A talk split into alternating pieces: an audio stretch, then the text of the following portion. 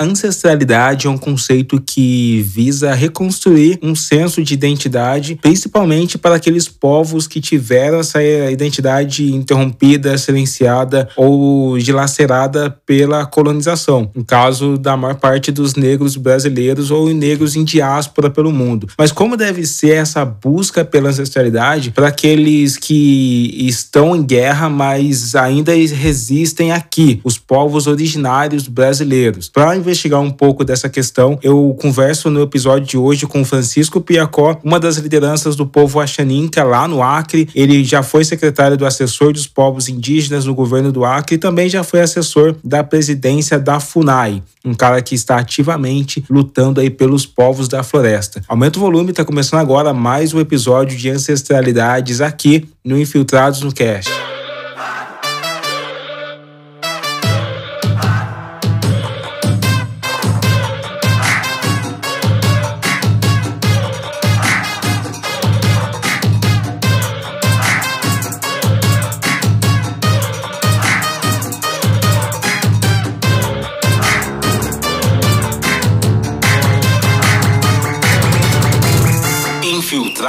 No Cast. Pessoal, estou aqui com Francisco Piacó. Eu já fiz uma breve introdução dele, mas Francisco, fala é, um pouco sobre quem é você e qual é o seu povo para os nossos ouvintes entenderem. Meu nome é Francisco Pianco. Na língua xanenca, meu povo me chama Xanxa, né? Sou filho mais velho do cacique, da, da maior autoridade lá, do, do nosso povo.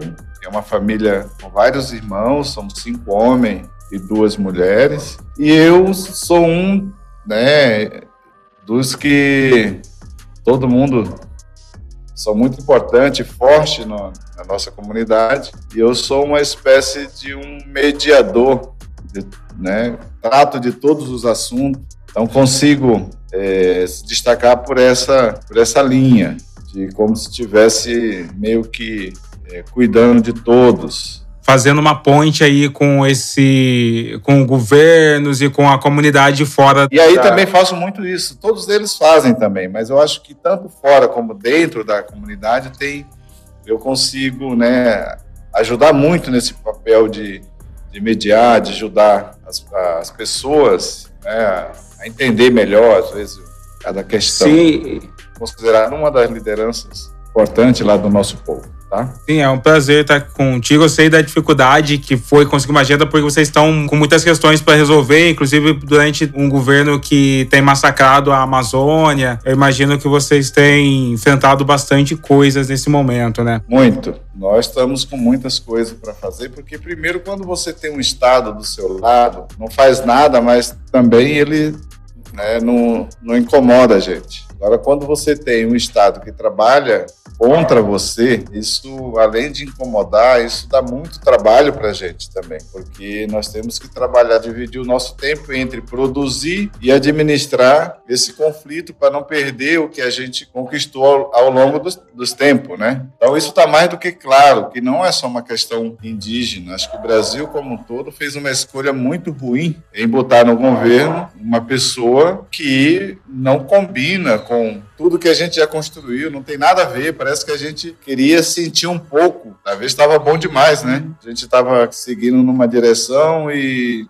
talvez seja também uma oportunidade, né? Para que a gente possa Sim valorizar mais o que a gente é. O Francisco, a, pessoas negras geralmente discutem ancestralidade, que é o que é tentar conectar, por exemplo, a minha identidade aqui de, de um negro que nasceu no Brasil com a, uns ancestrais lá na África. Como que é, é para você a visão dessa conexão com seus ancestrais, porque o seu povo ainda resiste, ainda existe em 2021? Isso é uma maneira, talvez isso representa você conectar, né, como pessoa, se conectar a uma história, você vincular a sua vida, o seu trabalho a uma história, você está garantindo motivo, né? A tua vida faz mais sentido. O nosso povo é isso. Né? Se fosse viver cada um de maneira individualmente, a gente não teria muito o que fazer nessa, nessa, nesse mundo. Mas essa conexão que você faz com uma história, a gente tem que entender que a história, o nosso povo, o nosso povo Axaninca, ele é uma coisa que a gente tem que ver como uma coisa infinita. Ela não tem um fim. Por isso que a gente tem que estar preparado para estar sempre trabalhando para melhorar cada vez mais o que a gente faz para que ah, o nosso objetivo é, é, é manter uma história infinita. Aí, aí faz sentido para você, porque o teu tempo, a tua passagem aqui nessa história, ela passa a ser algo que está ligado a uma coisa infinita, então você não pode, de maneira nenhuma, ter medo dessa passagem que você passa nessa vida, entendeu? Você tem que vincular, é uma oportunidade que você tem. E eu, eu acho isso muito muito bacana quando eu vejo isso em outros povos, em outras né, etnias, em outras famílias, outros grupos que defendem isso. Nós precisamos se alimentar, se fortalecer disso. Isso é, é um alimento que fortalece a alma, entendeu? O espírito.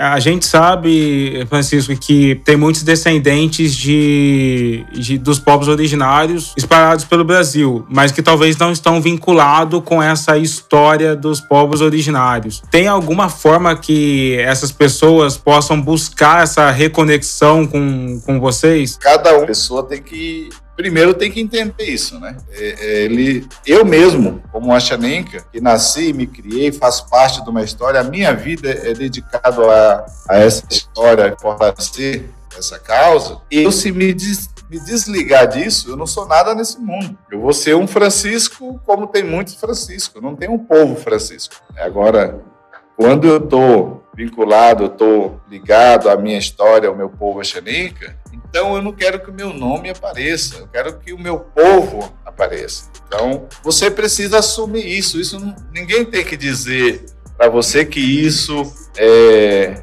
é, vai mudar a sua vida, isso vai ser importante. Acho que você é uma escolha sua, porque tem essa é uma coisa muito voluntária, tem que vir de você mesmo. Né? Mas esse é o único caminho de você poder fazer uma passagem bonita nessa terra, nesse planeta, nessa, né? É, se você vincular o, o seu a fazer aqui, se dedicar a esse projeto, porque esse projeto te dá um retorno. Esse projeto é que te ampara, esse projeto é a tua casa, é a tua família. Essa identidade, você tem que trabalhar isso como, né, botar ela acima de qualquer coisa.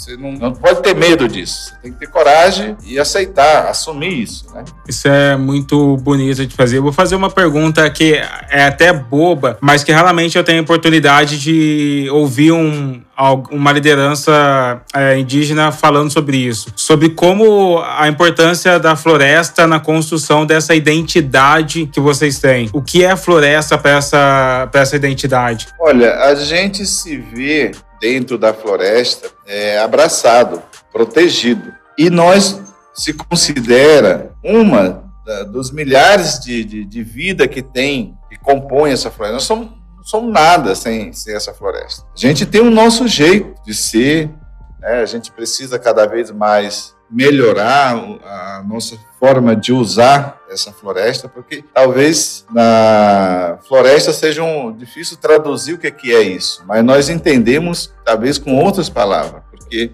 ela é uma, a nossa fonte de vida. Ali está tudo que você quer. Se você tem, você está num nível de, de, conhecimento, você nasce, se cria, vive, você ali não tem nada escrito para dizer para que que serve, é, é, a vivência e a história ao longo do tempo que vai definindo o que é cada coisa que está ali e, e esse conhecimento mostra que sem essa natureza, sem essa floresta é, presente, a vida da gente não tem. É preciso nos transformar em outra coisa. A gente deixa de ser xaneca, vai ser outra coisa. Então a gente tem isso como uma, uma missão. Cuidar da floresta é cuidar da nossa vida, é cuidar da nossa espiritualidade, da identidade nossa, está tudo ali. Então, quando você tira um peixe da água, é, botar ele para viver no seco. Ele não vai viver, vai morrer. Talvez a galera da capital não entenda esse conceito, porque é, é uma selva de pedra, né? Tipo, é só arranha-céu e, e, coisa assim. E eu moro aqui no Vale do Paraíba, onde a gente tem a Mantiqueira, que é a Serra da Mantiqueira. Eu sempre costumo dizer que essa serra meio que constrói a minha identidade também, cara. Como você enxerga essas pessoas que estão distantes, que não conseguem se conectar com nenhum conceito de floresta, com nenhum conceito de meio ambiente, que é, são essas pessoas que hoje governam o país? Eu acho que isso também, porque as pessoas elas nascem e são induzidas muitas vezes, são levadas, depende da situação do espaço onde elas estão, elas vão se adaptando, né? Talvez ao longo do tempo é, foram distanciando essas pessoas historicamente dessa relação com a natureza e foram criando gerações e gerações numa ideia de que teria que estar numa casa, numa cidade, fechado e com essas regras todas da cidade. Quanto mais se trancar, mais protegido está. Eu acho que ele não tem nem noção disso. Que se ele soubesse qual é o prazer, qual é a, o, o grau de qualidade de vida que se tem na floresta, jamais eles aceitariam morar num sistema como eles vivem hoje, na pedra, na, na, na rua, esse, nesse formato de vida que estão levando, que ali dá para perceber que alguns ficam controlando os outros, dominando os outros a partir daquele formato que, que eles têm. Um tem dinheiro, paga o outro, compra as coisas. Eles nunca provaram, eles, eles nunca provaram, nunca sentiram o que, que é você viver uma vida na natureza.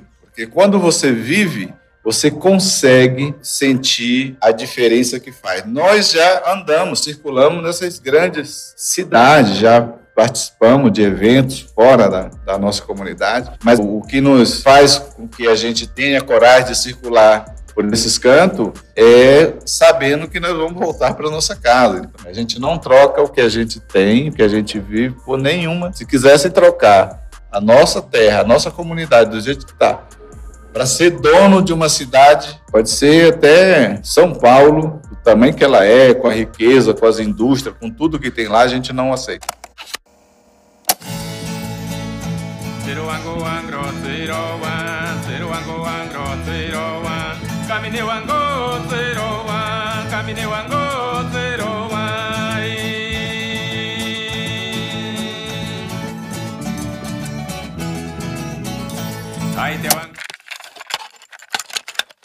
Francisco, uma pergunta. Geralmente tem um preconceito de achar que se um indígena sai da sua comunidade, ele deixa de ser indígena, né? Tipo, se você, por acaso, fosse alguém fosse estudar numa cidade diferente e usasse telefone, usasse internet, deixa essa identidade, né? E isso me parece falso, né?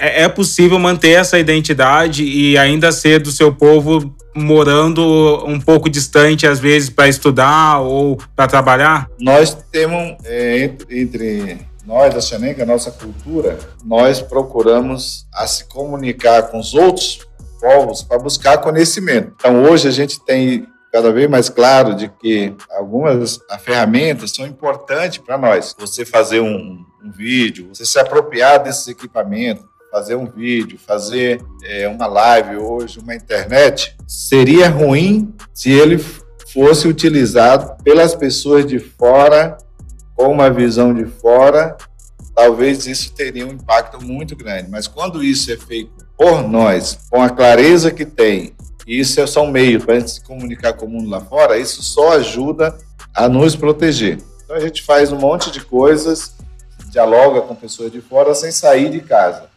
questão da, da escola, a nós da, né, você fazer uma faculdade. Nós entendemos que nós não vamos formar um grupo de médicos para botar, na, no nosso caso, estou falando levar lá para nossa aldeia para que eles atendam a comunidade. A gente entende diferente. Tem alguma especialidade que nós precisamos, porque elas se aplicam e estão mais alinhadas com a nossa realidade. Mas citando assim, a questão de um médico, nós não vamos ter uma estrutura de hospital para o médico é, trabalhar, nunca a gente vai garantir um contrato para o médico, essas coisas fogem do nosso mundo. Agora, depende da escola em que essa pessoa está formada, você pode transformar essas pessoa também, esvaziar ela e preencher com outras ideias. É possível que isso aconteça. Porque aí quando essa pessoa volta de lá, porque essa, essas escolas normalmente ela forma segmento da sociedade com uma capacidade para uma situação de trabalho. Ela não forma uma relação de espírito, não? de um conceito familiar, de um conceito de uma identidade. Isso pode até passar numa, numa universidade, mas você tem ali as, as especialidades para trabalhar com o público em geral. Você não, não, tem uma escola xaninca ali. Então a gente tem dificuldade nisso. Mas a gente também, nós, a xaninca, encontramos muitos técnicos importantes que têm contribuído bastante com coisas que a gente precisa conhecer, tem trazido conhecimento para a nossa comunidade.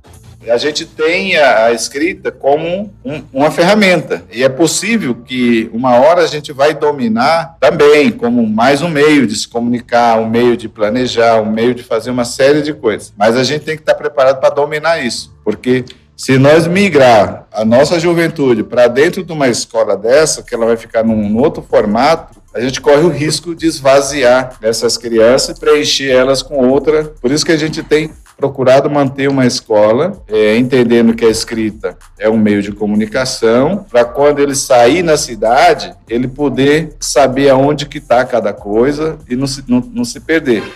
Isso é necessário para a gente, em questões mais pontuais, mas não migrar todos nós para dentro de uma escola. Para a gente encerrar a nossa entrevista, a gente falou que tá, vocês estão sofrendo vários ataques do governo recentemente, né? Para a gente que está aqui do Sudeste, para a gente que ainda não consegue acompanhar as notícias, quais são as maiores preocupações do seu povo no Brasil hoje em 2021? Você tem uma ideia, esse governo, não sei se porque se coincidiu com a pandemia, mas nós não recebemos nenhuma equipe do Estado nesses últimos dois anos para discutir, é, perguntar o que que o nosso povo está fazendo, o que que o nosso povo quer. Desapareceu. O Estado não está presente na nossa comunidade. Nós estamos acompanhando, estamos sentindo uma, uma pressão e uma presença de algo muito estranho, que é os grandes movimentos que está sendo feito no, né, em direção à nossa terra,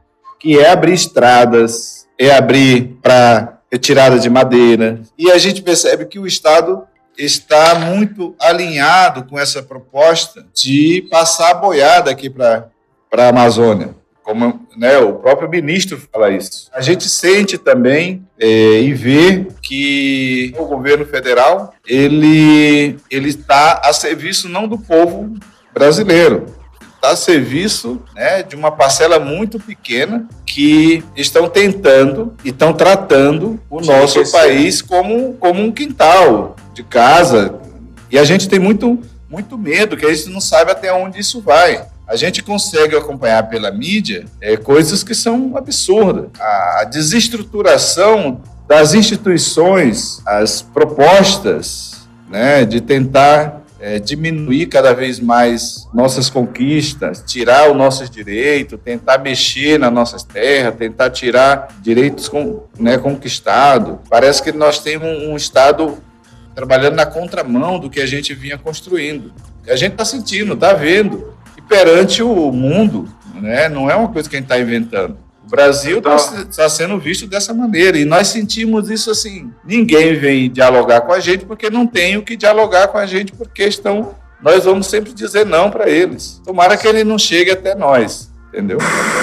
O presidente Jair Bolsonaro sancionou com vetos a lei que prevê medidas de proteção para comunidades indígenas e quilombolas durante a pandemia de Covid-19. 16 dispositivos foram barrados.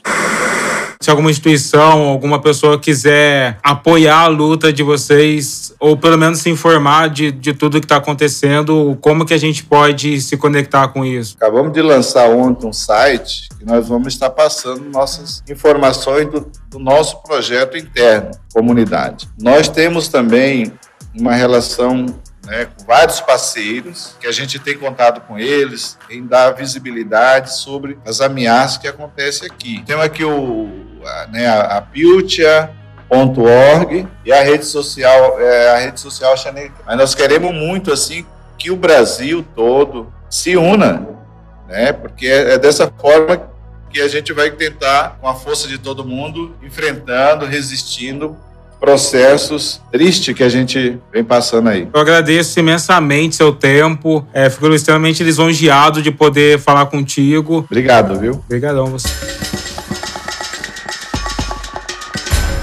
É isso aí, pessoal. Esse foi mais um episódio de Ancestralidade. Segunda que vem a gente está de volta. Marca a gente aí nas redes sociais, espalha esse esse episódio com as tags oficiais Ancestralidades, Infiltrados no Cast, tudo junto. Lembrando, semana que vem tem a continuação da série Caçadores de Supremacistas, falando sobre os skinheads, dessa vez contando um pouco da origem aqui na, no nosso país. Então fica ligado, a gente está de volta e até lá.